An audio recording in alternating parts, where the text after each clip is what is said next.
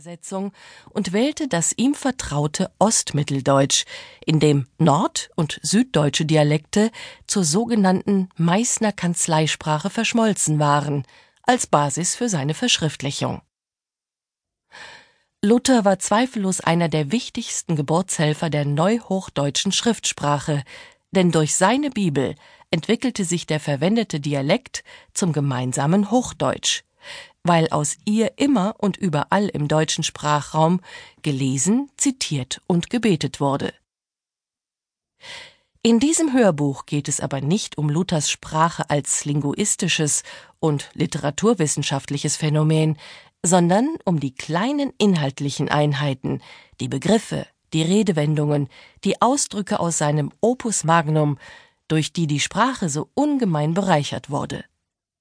Hier wirkt es sich aus, dass die Personen der Schrift wie Adam und Eva, Noah, Abraham, Moses und Hiob, aber auch Petrus und Paulus, Pontius Pilatus und Judas Iskariot zum Alltag gehörten, denn es wurde täglich in der Bibel gelesen.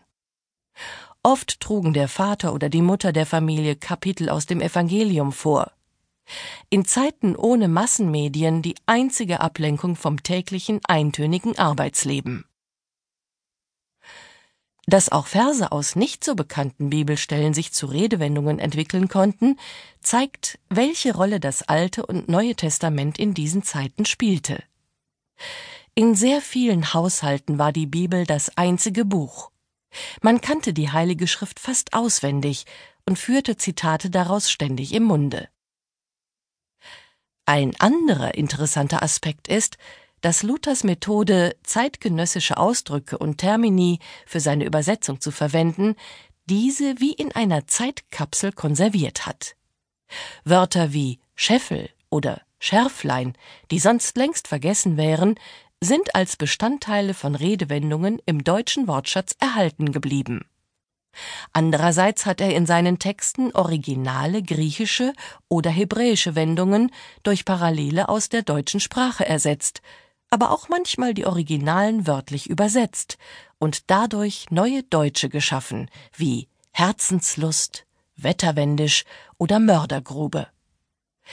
Gleichzeitig hat Luther, indem er Begriffe aus dem Vokabular der Urbibel unübersetzt übernahm, auch neue Fremdwörter wie Mammon, Menetekel oder Beelzebub geschaffen, die oft ebenfalls im Kontext von Redewendungen standen. Es werde Licht was dieses Hörbuch kann. Bei diesem Hörbuch handelt es sich nicht um eine wissenschaftliche Abhandlung. Es will vielmehr zeigen, dass die Sprache viele ihrer Elemente aus der Bibel genommen hat und dass diese damit eine der ganz wichtigen Quellen ist. Wenn dabei ab und an etwas Augenzwinkern im Spiel ist, sollte man nicht jedes Wort auf die Goldwaage legen. Bevor Sie in die Wüste geschickt werden oder gar über den Jordan gehen, sollten Sie mit Hilfe dieses Hörbuchs die Spreu vom Weizen trennen, so lange bis allen ein Licht aufgeht. Ein Buch mit sieben Siegeln?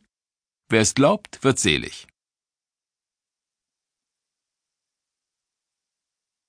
Kapitel 1 Altes Testament Das Pentateuch, die fünf Bücher Mose. Das ist ja vorsintflutlich. Von Sündenböcken und goldenen Kälbern. Ein einziges Tohu Wabohu, ein großes Durcheinander. In einigen unserer Redewendungen, die auf das Alte oder Neue Testament zurückgehen, kommen Wörter vor, die eindeutig nicht der deutschen Sprache entstammen. Zum Beispiel ist das Tohu Wabohu, vielleicht weil es sich wie das Gemeinte anhört, in der deutschen Sprache heimisch geworden als Bezeichnung für ein großes Durcheinander. Tohu Wabohu heißt auf Deutsch wüst und leer. Und die allerersten Worte der Genesis beschreiben so den Zustand der Welt vor Beginn der Schöpfung. Am Anfang schuf Gott Himmel und Erde, und die Erde war wüst und leer.